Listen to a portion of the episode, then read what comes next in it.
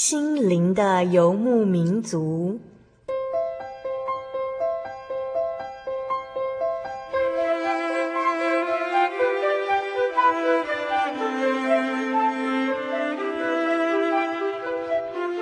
在这个谁都不管谁的后现代社会里，每个人的心灵都是游牧民族。成长的过程就是寻找的过程。每一颗漂泊的心灵，其实都在寻找生命的绿洲。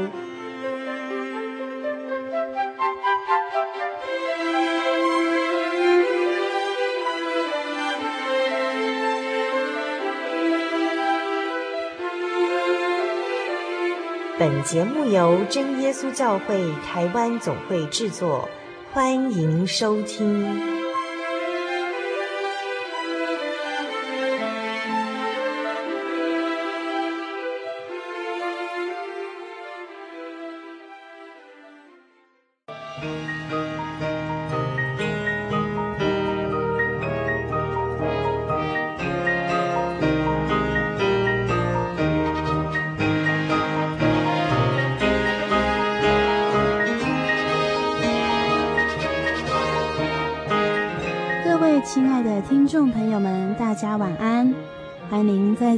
收听《心灵的游牧民族》。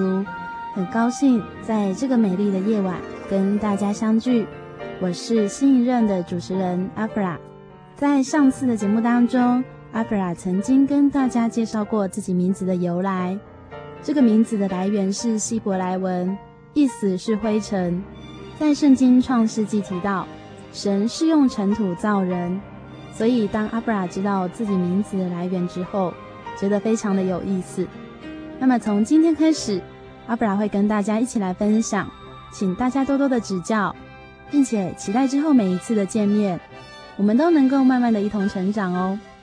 这个星期大家过得好吗？你有没有跟阿布拉一样，常常读圣经、参加聚会，然后在聚会和读经的当中获得了感动呢？欢迎你将感动写下来，与阿弗拉和各位听众朋友们分享哦。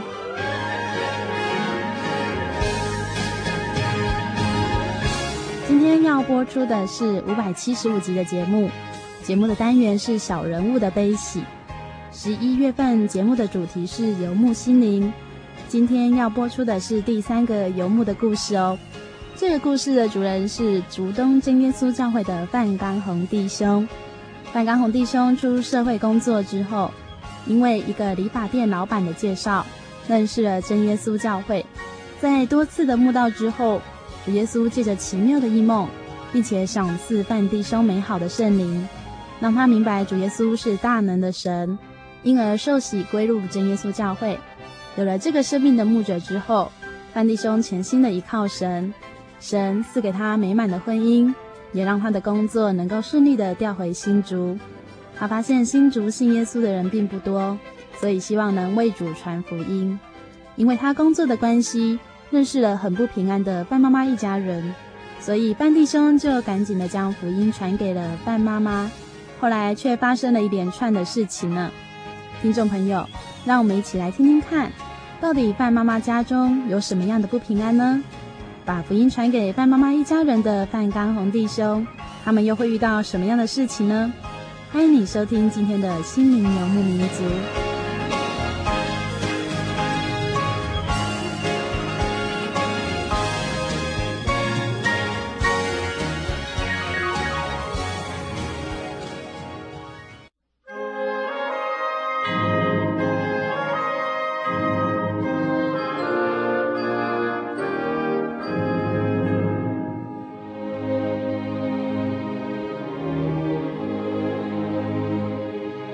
利路亚，大家晚安。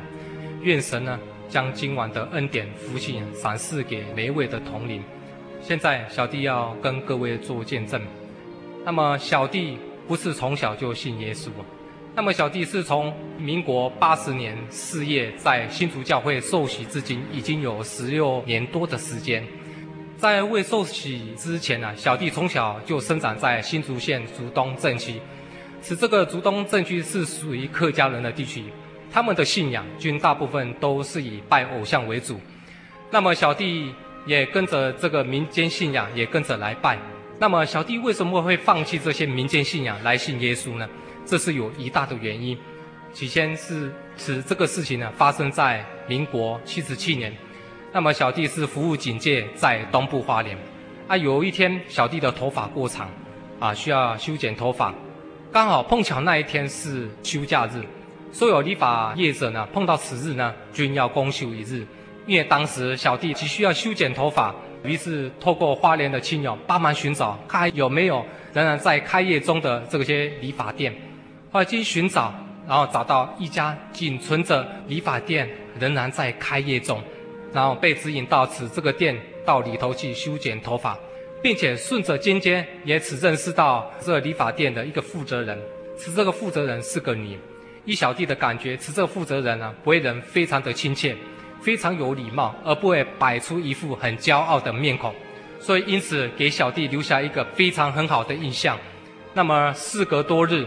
又再一次在花莲地区又再度相遇，所以此这负责人说：“你好久没有到我店来做了。”所以小弟听了有点不好意思，所以跟他讲说：“啊、选择下次空档的时间再度补上去。”所以从那个时候我就开始抽空时间到他那边去了，也是从那时候开始，只要小弟的头发过长，就到那边修剪头发。所以有一段时间啊，我跟这个负责人无所不谈。所以谈得蛮投机，所以有一次呢，我就是看到他手上刚好戴一个手镯，那么后来我经了解是说，这个手镯是一个他朋友送给他，那时候小弟就心里想，是这个朋友送给他手镯，是不是对这个负责人有不利的行为？所以好心就告诉这个负责人说，搞不好你这个手镯被人家下诅咒，我帮你念这个解咒来驱邪祈福。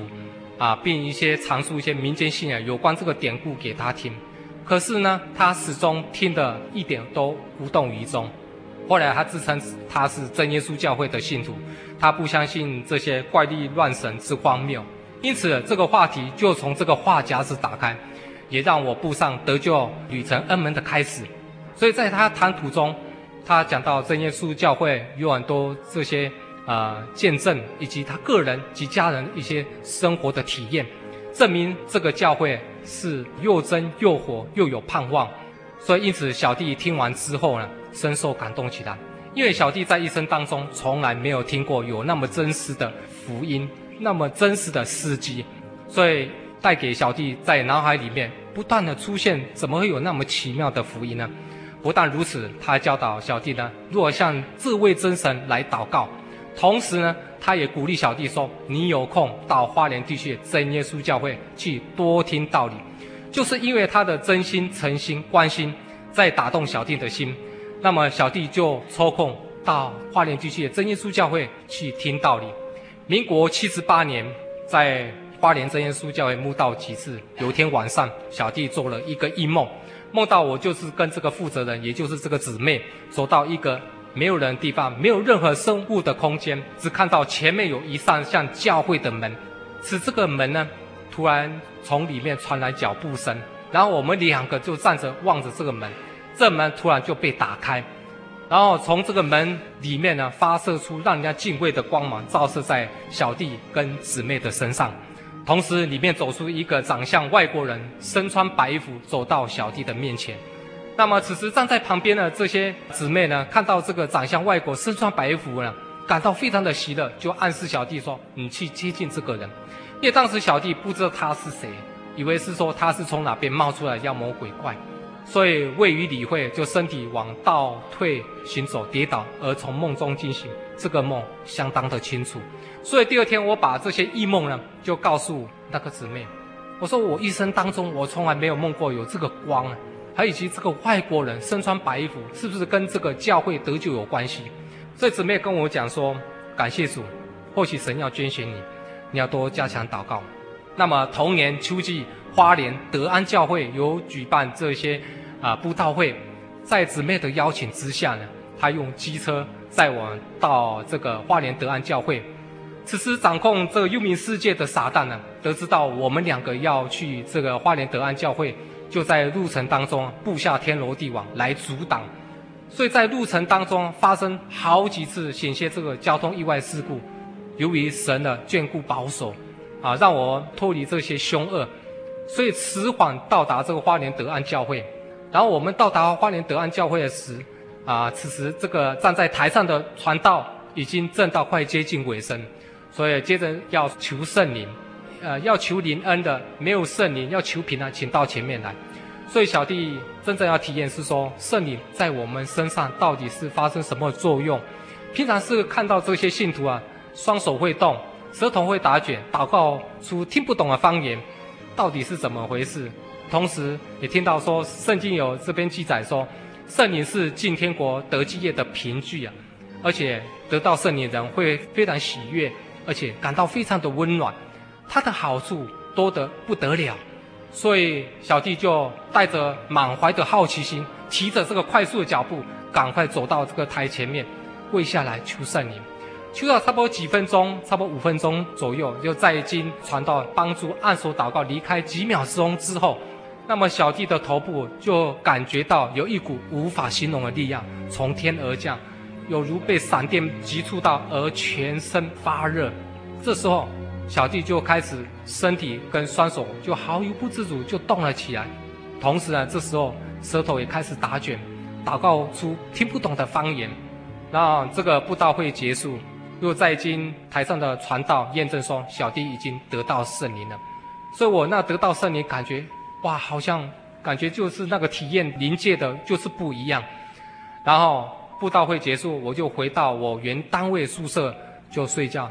那天晚上，小弟做了一个异梦，异梦就是说，小弟最喜欢走到一个东部东海岸一个地名叫河南市，是这个河南市前面有摆放很多。这个大自然的石头的桌子，大自然的石头的椅子有好几组，因为那是靠近风景区，所以当小弟想疲倦，想要靠近那边要去坐的时候，离差不多接近五公尺，结果这些的石头跟石头做的椅子，一个个变为雪白色，白的发亮光，而且会浮起来震动。当它浮起来震动的时候，小弟就好有不自主，就随着这个震动就祷告灵言出来，就从梦中惊醒过来。嘴巴还在祷告，这梦好清楚。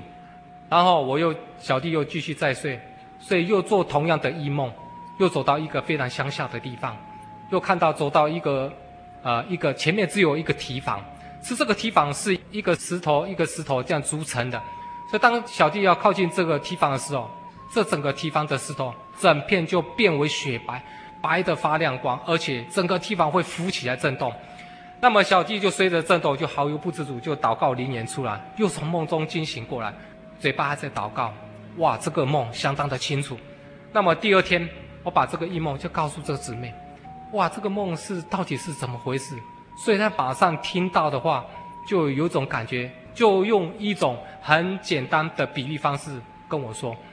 她说：“你以前所信仰的宗教信仰，就像这个原来的石头一样，是不洁净，是死的。”那么你现在所体验的宗教信仰，石头会变成雪白，白得发亮，而且还会浮起来震动，是预表着是圣洁，是活的，所以你要多加强祷告。那么小弟听完之后，诶，蛮有意思，也蛮有道理。所以在同一天呢晚上，小弟又继续又做一个异梦，梦到呢小弟走到一个呃很偏僻的地方，只看到前面有一栋像庙的建筑物。是这个庙的建筑物前面有站着两名身材魁梧的偶像，这个偶像就是撒旦的化身。这个两名身材魁梧的偶像，在小弟还没有得到圣灵之前呢、经常在我梦中啊被压得喘不过气啊，被欺负的都不敢再入眠。所以当时的情况就不一样，因为得到圣灵之后，这两名的撒旦就看到小弟害怕，就就像老鼠一样，就四处躲藏。一个被跑掉，一个来不及跑，就转身低头跪在小弟面前，大哭求饶说：“不要去靠近他，不要去抓他。”他说：“因为你身上有神的光，若靠近他，他整个身会融化掉。”所以当时我小弟听了，非常的高兴，从高兴就从梦中惊醒过来。这个梦也是相当的清楚。然后再过第三天，我把这些异梦又告诉这些姊妹，我说：“真耶稣教会的确也真的有神啊。”那我心里想啊。这两名撒旦啊，竟然会害怕到这种地步，可见主耶稣的能力超乎我想象之外。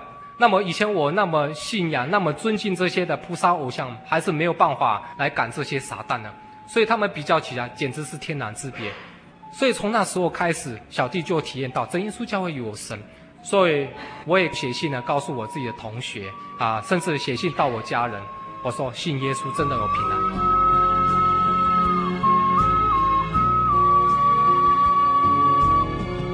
原来范弟兄在信主的过程中经历这么奇妙的异梦呢，也感觉到圣灵真的是从神而来的力量哦。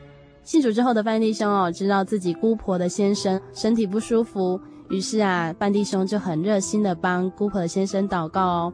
祷告之后就发生了非常奇妙的事情呢。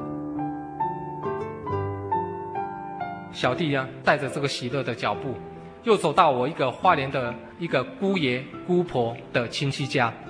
那么一进门就看到我姑爷呢，他的啊、脸色面带凝重，身心很不愉快。后来我得知到他是罹患着坐骨神经病，变成弯腰驼背，没有办法直立起来。是这个病呢，已经长达数十年之久啊，常年要煎熬这个数十年之痛。虽然他早年有寻遍了很多名医来医治，也甚至呢，啊、人家介绍给他的这些祖传秘方及偏方。都用过了，都是没有效，然后也配合了来找这些宗教的途径，来找一些大小庙宇来求神问佛，但是这些都没有效。那只是当时呢，只是找这个附近的中医师这边所开的这些药方来暂时服用，但是这些还是不能够来完全医治他的病痛。所以小弟看到这种情况，就想起我们教会。有很多蒙主耶稣医治的病痛，小弟就告诉我姑爷说：“阿红现在信耶稣了，你的病痛我帮你祷告好不好？”所以，我姑爷毫不考虑，很单纯回答我说：“好。”那时候想要跟他祷告之前，我就考虑到他可能站不方便，坐也不方便，那么甚至靠这个墙壁也不方便。那我想到两全其美的方法，就是说让他干脆躺在床铺上，或许会比较好一点。所以，我叫他躺在床铺上，所以那个每一个动作、每一个筋节，这种都是卯足了所有的力量，都相当的吃力。尤其他要躺在那个床铺上，就不断发出这个哀哀的呻吟的叫声，非常的痛苦啊。所以自然而然，他将这个双手一直抚摸他的弯腰驼背，这个驼背的疼痛地方。所以小弟看到这种情况呢，就赶紧就跪在他旁边。小弟呢，就用一颗很单纯的心。出自小弟这一双的双手，就按在他的头背部上面，用灵眼来祷告。所以在祷告当中呢，啊，求主耶稣说，一直怜悯他，医治他的病痛。这祷告差不多有二十分钟。啊，原本我这个姑爷呢，脸色是带着非常愁眉苦脸，祷告完之后却变得面带笑容。他说：“阿红，你刚刚祷告，那两只双手好烫。”烫到我里面的脊椎神经、啊，好舒服。我数十年当中，我从来没有那么舒服过。原本是弯腰驼背，没有办法挺起直立，而且加上行动又缓慢。这时候他下床之后，不但他弯腰驼背，竟然能够在现场挺起直立，而且在原地呢就在那跑步，哇，高兴得不得了。当时小弟也看了，也是吓一跳。我原本是向主耶稣祷告说，能医治他病痛，不要那么痛苦就好。没想到。得到主耶稣的医治痊愈，所以真的是一件非常让人家不可思议的事情。怪不得我姑爷高兴的嘴巴笑得合不拢嘴，一直跟小弟说谢谢谢。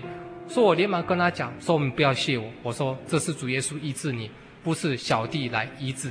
此时站在旁边从头到尾观看的我这个姑婆呢，她不禁更吓一跳的说啊：“哎，姑爷的病能够不用吃药得到康复？”你是从哪间道上学来的法术来医治你这个姑爷呢？我就说这个不是从哪间道上学来的法术，而是从真耶稣教会求得的圣灵，是用借着圣灵的力量来祷告，是主耶稣来医治他，不是阿红医治他。我说你要感谢主耶稣啊！所以我把这些事情就告诉那个姊妹，所以姊妹听了非常感动的说：神是给你的恩赐啊，你要做感谢祷告，但是你要警醒。不要因为你有这个恩赐就起这个骄傲，你更是要谦卑。所以小弟一直听到，就是一直铭记在心。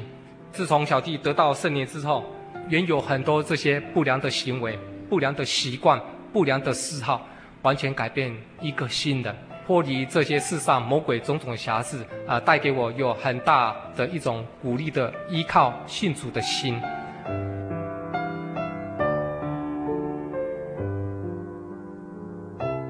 着对神的信心和交托的祷告，范弟兄更是顺利的从花莲调回了新竹哦，连他的主管都感到非常的不可思议呢。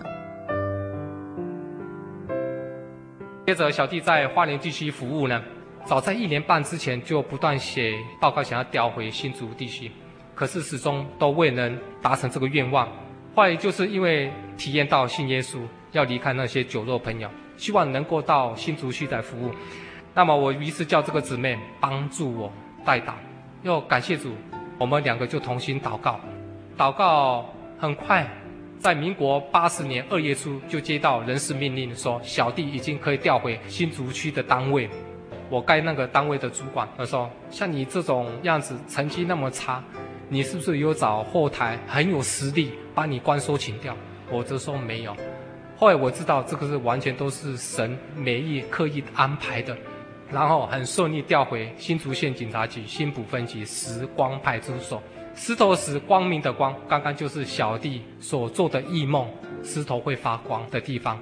然后我又跟这个姊妹很有同心同行同工，在神的奇妙带领之下，跟她完成终身大事，结为夫妻。然后我们跟着一起调回这边时光，时光这个地方就是在关西地方。因为时光这个地区是属于客家人地区，因为客家人要信耶稣，几乎好像没有一个真耶稣教会的，所以那小弟有感觉有个使命感，想要把这个福音的种子撒在这个客家人的身上，所以民国八十年二月中旬就接到这个新的单位，新的警情区，也就是小弟所负责的新的管区里面时光里一到七零，那么就听说啊。小弟所负责的管区有一个住在时光里五零三十七号，有个姓范的家人，住的人啊是不太正常，而且他所住的房子也是不干净，并且呢家里还有闹鬼的情事。当时小弟是听听就算了，没有放在心里。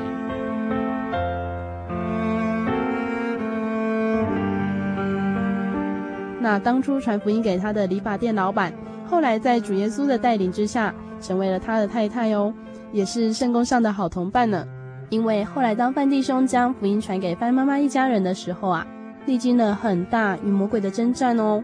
那时他的太太也一直陪着他做传福音的工作，真的是主耶稣美好的安排哦。那究竟为什么范弟兄要将福音传给范妈妈一家人呢？而有一天我自行查户口，就走到这一家。那么这一家看起来非常的古老，非常的旧，屋顶这样一片片这样组成的，四周墙壁是用黄泥土跟那个稻谷混合组成的，啊，地面是用泥土，啊，是经过人工这样压过，但是还会有显示一些凹凸不平的地面，那里面的空间呢非常的黑暗，很少光线进去，所以当时我说我要签下户口名簿，于是呢从里面走出一个。呃，年约六十多岁的老妇人，我们都叫她范妈妈。就范妈妈走出来，就拿户口名簿给我签，但是她没有叫我到里面去做。其实呢，范妈妈当时的情况，她不想让外面人了解她里面的生活情况、生活的背景，因为她有自卑感。后来第一次就没有办法进去了。那么再过一段时间，小弟就借着查户口，就直接走到她家里面去。就看到范秀凤她的一个大女儿叫范秀珠，哎，睡在旁边，因为她身体过胖，大约体重有一百三十公斤啊，睡在那边，而且睡得非常熟，还有不断的打鼾。就在家看她的全身啊，这个皮肤上都是流汤，好像这个皮肤病非常严重。所以我问范妈妈说：“你这个大女儿到底怎么回事？”她跟我讲：“我这个大女儿啊，是精神病啊。”她是说。除了吃了三餐、上厕所之外，其余时间都在这边睡觉。这边睡觉已经睡了十八年的时间了。不但如此啊，还每当晚上的时候，就不定时的发疯发狂，大吼大叫又大笑，吵到全家没有办法安宁睡觉。那么他第二个女儿范秀凤也是精神病，那除了吃了三餐，还有上厕所之外，也是在睡觉。不过他的病情比他姐姐还轻微一点，偶尔在晚上的时候，有时候不定时的发疯发狂，大吼大叫，也吵到全家没有办法安宁睡觉。当我们两个女儿呢发病的时候，就陆陆续续带到医院，啊，甚至呢找这些宗教途径去找那哪哪一间庙比较厉害。哪边打听到这个庙，哎，有有什么帮助，就跑到那去拜，或去看医生，这些，这些都是没有用。甚至呢，他到那一间有灵界方面的这些法坛，法坛就是有挡乩乩童的地方啊，去喝那个乩童所割下舌头留下的血给他使用。没想到这个反而更加严重，变本加厉的。所以他们的家庭的积蓄就是用在这些医院，有时候在庙，就是这个挡乩这个方面。全都花光了。他说：“我下一步不知道怎么办。”所以小弟听听完之后，我就告诉他，有一个神能够得救医治你的孩子。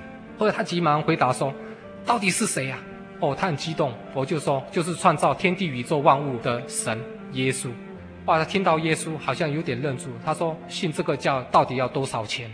我就跟他讲说：“一毛钱都不用。”于是小弟就开始跟他做见证，让爸妈妈听完之后。有神的爱进入他的内心，心灵上有忧伤，能够暂时得到安抚。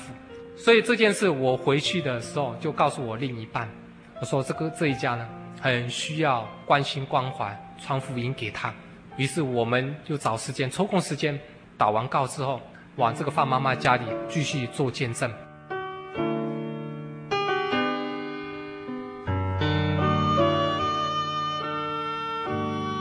原来范妈妈家里是这么的不平安哦。那范弟兄将福音传给他们，不知道范妈妈是不是能够体验到主耶稣的大能呢？接下来要送给各位听众一首好听的英文诗歌，也是阿弗拉非常喜欢的，歌名是《人们需要主》。歌词这么写：人们走过我的身旁，他们的眼中流露出心中的空虚和愁烦，走向未知的路。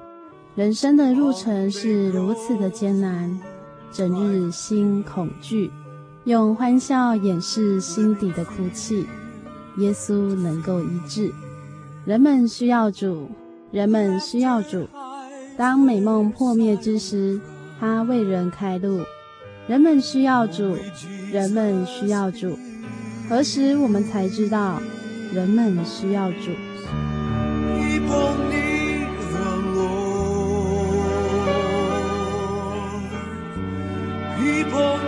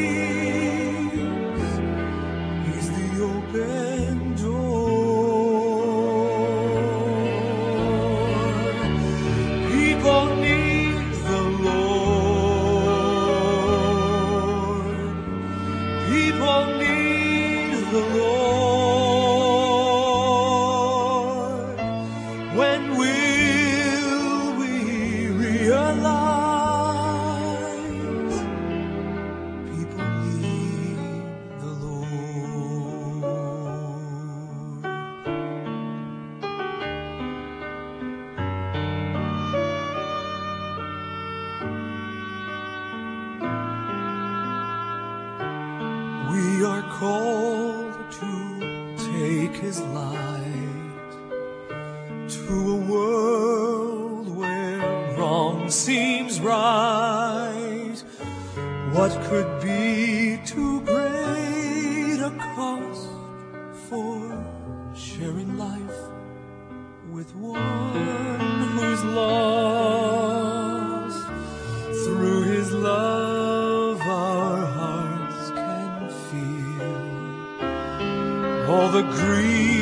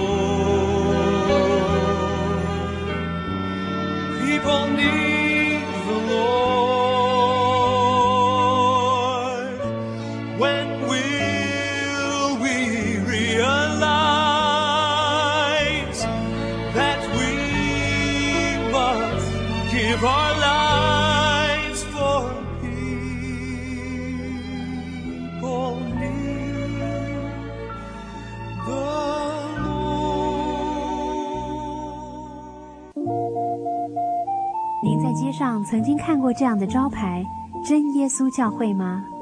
也许您很想，但是却不好意思进来看看。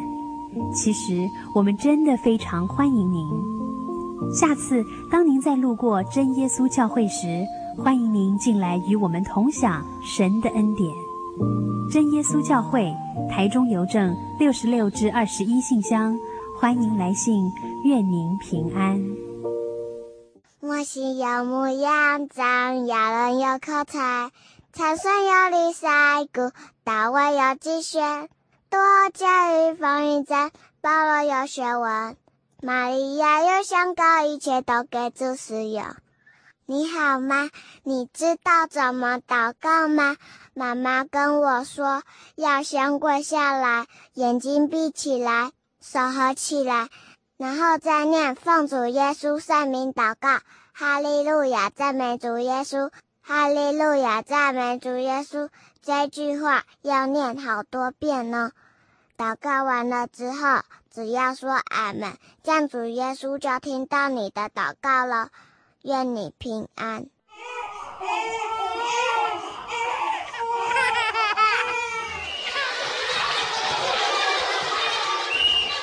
心情留声机温馨登场。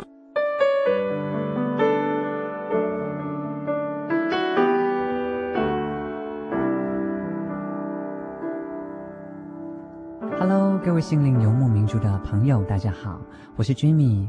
今天要和大家分享但以理书十章十九节。十九节，他说：“大蒙眷爱的人呐、不要惧怕，愿你平安，你总要坚强。”他一向我说话，我便觉得有力量，说：“我主，请说，因你使我有力量。”在人生的道路上，我们总会进到未知的领域。在这当中，邪恶的撒旦可能就躲在暗处，等着伤害我们。但是我们其实不用惧怕哦，我们只要坚强，不惧怕，天上的真神就会使我们有力量。居米常常在遇到考验、压力的时候，就会在心中默祷交托神。奇妙的是哦，常常会有一股力量让我勇敢地面对这些考验。各位收音机前的听众朋友啊，其实你们也可以这样试一试哦。我是 Jimmy，愿神祝福你们，愿您平安，拜拜。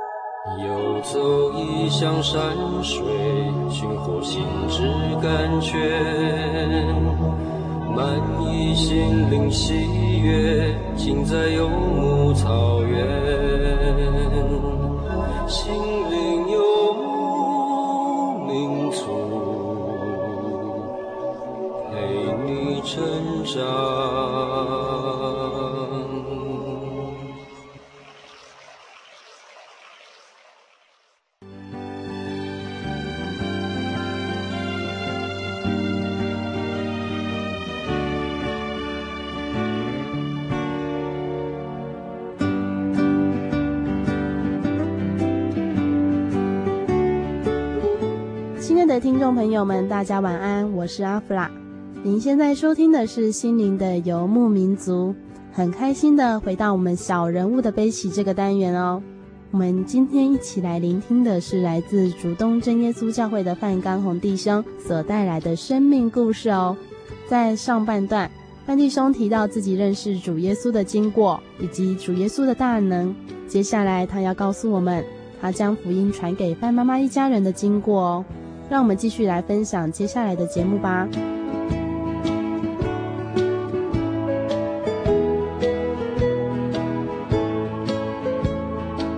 同时呢，我们也联络上主东教会这些的同龄呢，帮助来带导这一家。感谢主，经过两三天之后，这个范妈妈这个两个女儿，原本是发疯发狂，不定时在晚上就会这个发作，这几天呢，变得非常的安静了，而且他生活上的食衣住行有显著在改善，所以让范妈妈真的体验到是说，这是神的作为，是让人家不可思议，所以他体验到说。真耶稣教会里面真的有神、啊，所以从那时候开始，他也带领他的两个女儿到教会来慕道。慕道一段时间，他们家过得非常平安。原本是个范妈妈，已经很久没有好好的睡过，差点就变成她精神会分裂，却变得这个几天这一段时间很好睡觉。他睡醒了，他脸上就变得好像水当当一样，非常有笑容。但是不甘心的魔鬼开始做工了。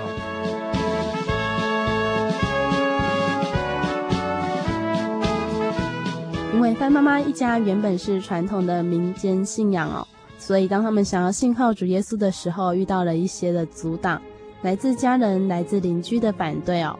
于是范妈妈决定怎么做呢？这么做了之后，又发生了什么事情呢？那起先是呃范妈妈的家人就受到左邻右舍及亲戚朋友来批评耻笑，他说没有材料，自己的祖先不拜。去拜什么耶稣，讲这些风凉话，刺激到他们范妈妈家人的来动怒，感觉非常丢脸，非常没有面子，所以他阻止范妈妈去教会。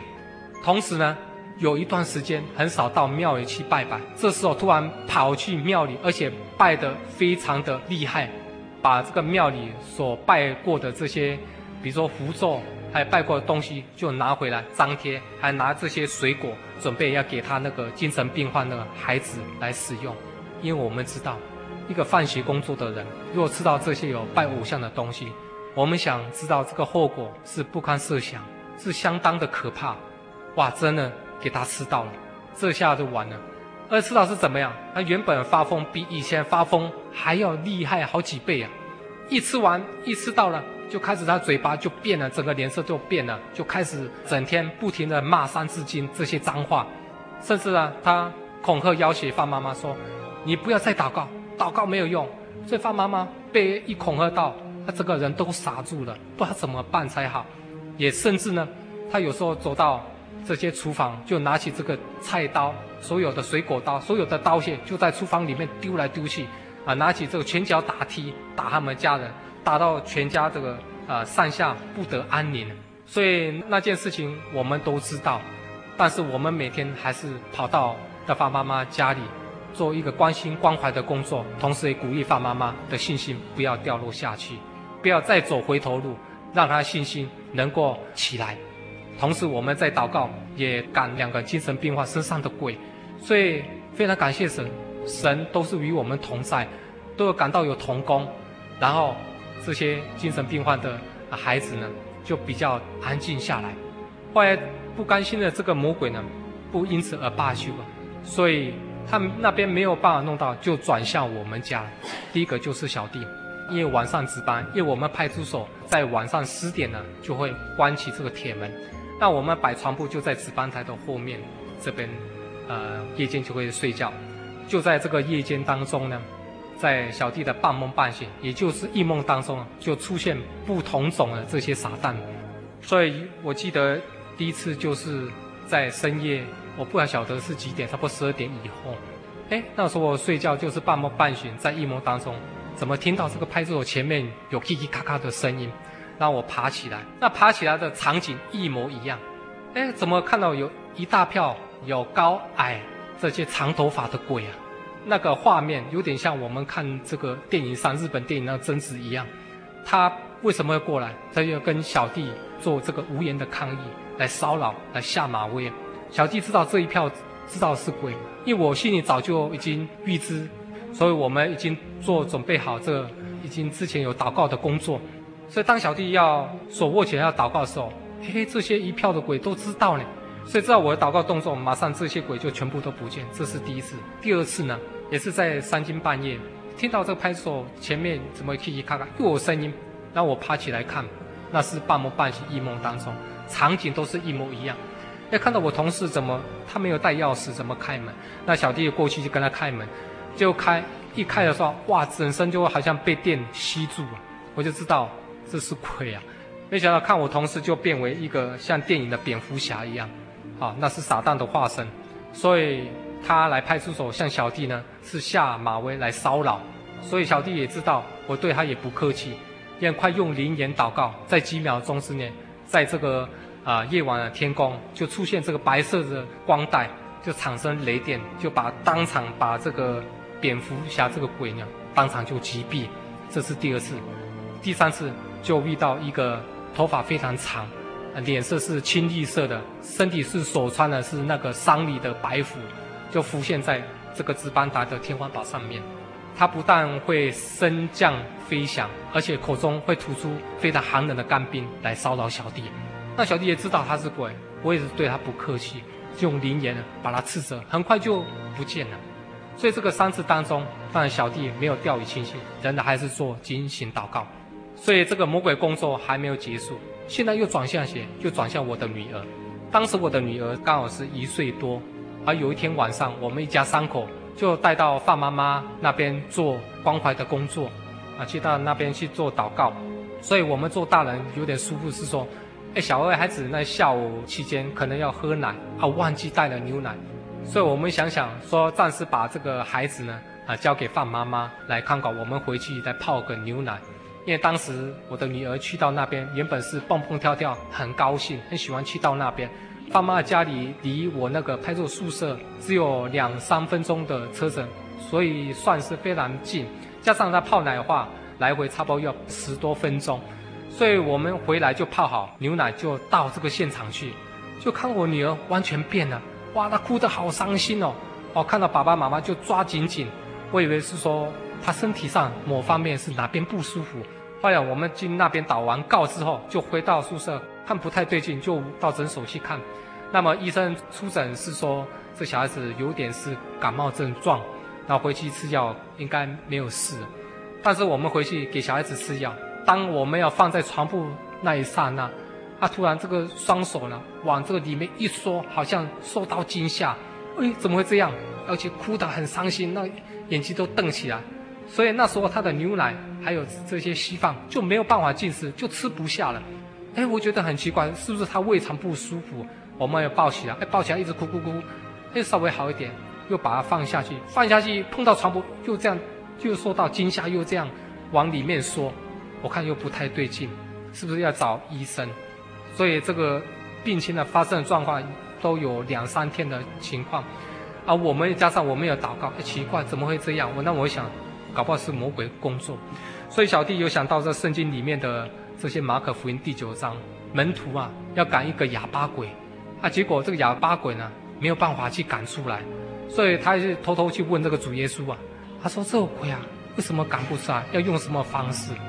他就跟他讲，非用祷告，就是说要用禁食祷告，禁食祷告是一种非常信心的祷告，要用这个祷告的话，这一类的鬼真的才会出来，所以小弟就想到。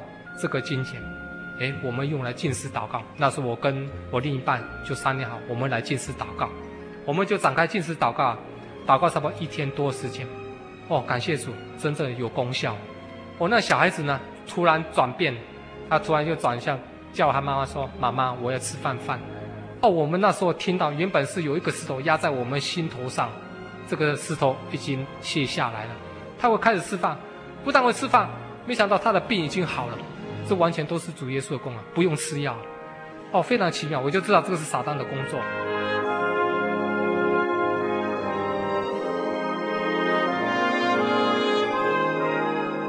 哎，撒旦呢没有办法在我这边继续来干扰，现在他的目标又转向谁？又转向这个范妈妈第二个女儿范秀凤。而有一天，她突然失踪，范妈妈非常的担心，那我们又告诉她说，不要害怕。把这个事情完全交托给神，于是我们就到他家里去同心祷告。祷完告之后，在晚上呢，他接到他的女儿范秀凤打电话回来说，我的人现在在台北的万华火车站，等一下我就坐车回去。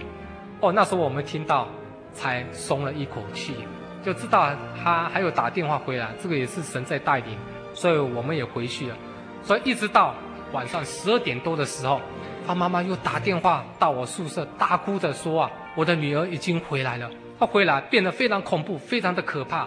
她回来从门槛不是用走进来，她是从门槛这样跳进来的，就像他看到僵尸片跳进来，完全失去知觉。所以他爸爸看到他就拉他、骂他、叫他，甚至赏他好几个耳光啊，还没有办法唤醒范秀凤她本人啊。所以甚至他还提到呢，说他叔叔知道他的子女呢，范秀凤在敲门要回来，那时候他要替他开门。所看到不是范秀凤本，而是看到附在范秀凤的一个青绿色的鬼，是鬼在敲门啊，不是范秀凤在敲门啊。所以他当时他看到两腿都发软，用爬爬到床铺上面，说有鬼有鬼啊。所以当时范妈妈看到这个情况，他也有点吓得有点愣住啊，想要念这个哈利路亚哈不出来，撒旦就控制住，所以他没有办法，他只好用电话。向我们来求救，所以当时我们听到非常的震惊。他是说能不能到他们家里去走一趟，所以我跟他讲说不要害怕，我们等一下会过去。因为当时是深夜了，因为我女儿已经睡得很甜，所以我祷告当中求主耶稣呢去照顾我这个女儿，因为带去或许不方便，因为有特别的任务要去执行，啊，求主耶稣看顾带领。然后我们打完告之后，我们就到现场去。到现场的时候，就看到这个范秀峰已经坐在这个床铺上面了，他的双手跟双脚不停的上下一直这样跳动，好像当机一样一直跳动，他的头部呢不停的左右摆动，脸色苍白，啊，手脚冰冷，所以他冰冷那个程度就像那死人的温度一样。我只有跟他们讲，我们只有一个办法，就是我们祷告，祷告这个主耶稣才有办法，没有第二条路。所以范妈妈她的先生才勉强跟我们一起祷告，哎，变得很乖很顺从，跟我们一起祷告，就展开祷告。那么在圣灵的带领之下，小弟呢就抓住他的那个范秀凤的头，那我另一半他就是抓住他的手，用圣灵的力量把他赶出去。几分钟之后，哎，感谢主，方秀凤已经清醒过来。原本以为说撒旦离开，哎，结果看他的那个两条腿还不停的。马不停蹄这样一直滴咚滴咚，一直一直在跳。哎，这个撒旦还没有完全离开他的身上，所以于是我们在做第二次的祷告，用圣灵的力量把他赶出去。过几分钟后，就已经恢复他本人的面目。当一个邪灵要进入一个人的身体，他要显出那个诡异，显出他的异能，是相当的可怕。他离开这个他的肉体的时候，这人的肉体这个工具，他会感到没有用，会变得非常的疲倦。就像你看那个鸡童一样，附上去就生龙活虎，要讲什么都有，你问什么都啊都知道。当他这个邪灵已经离开身上，他全身就软趴趴，没有力量。那么范秀凤就是这种情况，我就问他说：“你刚刚你知道你发生什么事吗？”他应该不知道，他只说：“我现在好累，我想要去休息。”所以他们全家看到这种的见证，都看到目瞪口呆。所以同时，这也奠定一个范妈妈。对依靠主的信心啊，所以从此之后，他再也不管家人如何来反对，也再也不管他的左邻右舍、亲朋好友来批评耻笑，仍然改变不了对主这依靠的心。他也很配合我们教会，也清理他们家里这些符咒跟偶像，把它清掉。他就是因为有这个依靠心，加上他在家里不断流着眼泪向神来祷告。神是看内心，神不是看外表。神将这个宝贵的这个进天国得基业的凭据，神的印就赏赐给他，就是这个圣灵。不但他得到圣灵之后，他看到这个异象，有一道荣光出现他的眼前呐、啊。原本这个范妈妈的眼睛啊，快要看不清楚，快接近这个白内障。神呐、啊，医治他的眼睛，看得非常的清楚。原本呢，他长期受到啊两个精神病患的女儿长期打击压抑着，有如一把刀插在这个胸口上。如今这把刀已经消失不见，忘记了过去的种种的痛苦，他变成非常喜乐的人生了，所以他很高兴体验到这耶稣教会真的有神，所以他决定在民国八十二年间，就带领这个两个女儿报名受洗归主耶稣的名下。受洗完之后，家里的恩典呢接踵而来。起先呢，范妈妈的大女儿范秀珠呢，她的体重是一百三十公斤，后来渐渐消瘦变成六十公斤了，变回她以前她还没有得过精神病患那种小姐那个体重六十公斤。啊，她原本不是身体上很多皮肤溃烂而流这个汤汁，而且还有一点味道。那么神呢，医治他的皮肤，医好三分之二以上。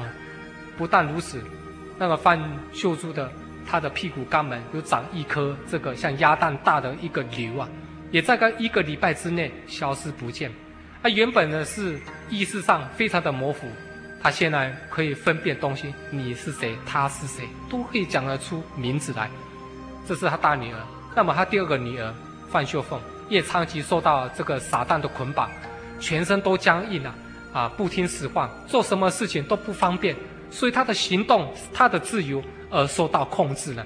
如今他得到了基督，啊，原本所受的这些啊撒旦的捆绑，因此得到释放，能够成为一个真正的自由的人。所以觉得全身好舒服哦，就赶紧就跑到隔壁邻居，到小型家电厂那边打零工。所以他们隔壁邻居哦，他也感到非常的压抑。这是什么？这是神的恩典。所以那几年呢，爸妈妈。是处在于一个不同信仰的环境之下，能够面对，能够忍耐，能够熬过，也能够依靠主的心战胜魔鬼一切种种的伎俩。但是唯一美中不足的是，他的先生、他的公公、他的叔叔，始终都不肯接受这个福音，啊，宁愿做撒旦权下一辈子的奴隶啊。很可惜，那两三年当中，他们一一就过世了，所以。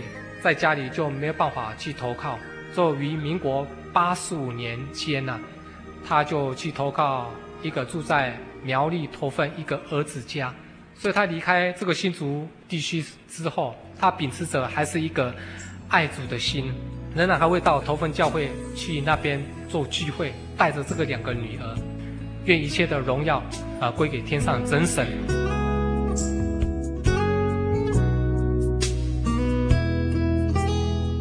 经过这样的事情之后，范弟兄体会到魔鬼的攻击哦，也感受到神的看顾，而范妈妈更是坚定了对神的信心哦。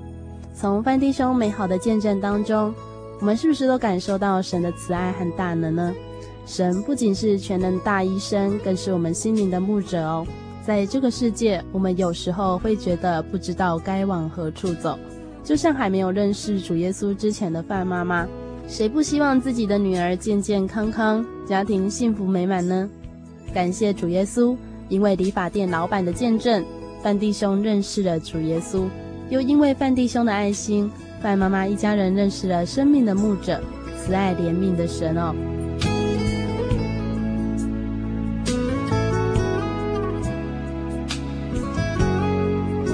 亲爱的听众朋友，节目已经接近尾声喽。心灵游牧民族十一月份的主题，大家还记得吗？就是游牧心灵哦。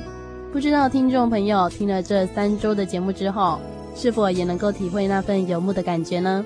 你是否也羡慕着这些能随着主耶稣的脚步走着的人们呢？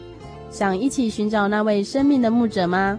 不要忽略心中那份感动哦，因为我们都是蒙神眷爱的人们，慈爱的主耶稣正等着我们来信靠他哦。因为他不仅是全能的大医生，更是你我心灵的牧人哦。我们总是会遇到许多的无助和困难哦。当亲朋好友已经无法成为我们的帮助时，别忘了跟天上的主耶稣爸爸撒撒娇吧，他必垂听我们的祷告哦。下个星期我们要送给各位听众朋友《游牧心灵》系列最后一个心灵故事。一九九八年，曾经来到节目当中分享信主经过的陈明蕾姐妹，不久前全家刚从美国回到台湾，她将再次来到节目当中，带给我们这些年来的生命故事。主耶稣赏赐她可爱的一双儿女，有机会出国进修，以及她踏上陌生国家的心情，在暴风雪中的聚会路程，她将一一的跟我们分享哦，大家千万不要错过喽。最后，欢迎大家分享你的生命故事，或是对心灵游牧民族节目内容有任何的感想，都欢迎跟阿弗拉和各位听众朋友分享哦。也可来信索取圣经函授课程，来信请寄台中邮政六十六支二十一号信箱，台中邮政六十六支二十一号信箱，或传真至零四二二四三六九六八，注明心灵游牧民族节目收就可以喽。也可以上喜信网络家庭节目留言板。愿主耶稣看顾大家，新的一周都能平安的度过。我是阿布拉，愿神祝福你。我们下个星期再见喽。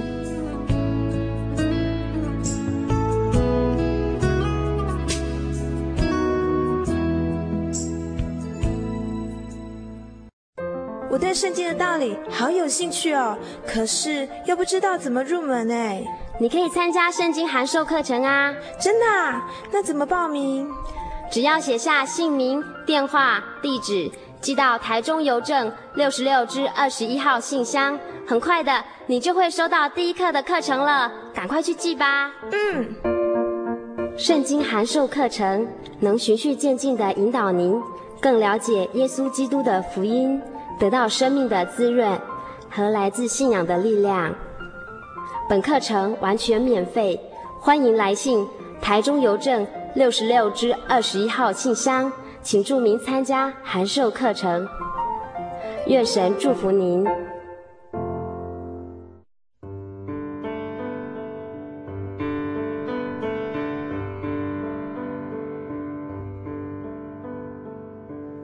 有什么地方能让你疲惫的心灵得到休息？有什么声音能抚慰你面对生活的不安与焦虑？谁能紧牵你的手，一生永不离开？谁能为你擦去眼泪？谁能为你舍弃一切？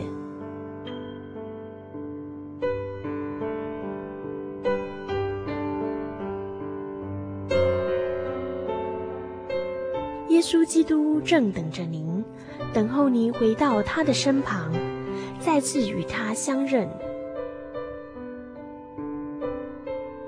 欢迎您至各地真耶稣教会，让我们的疲惫与不安在他怀中得到安歇。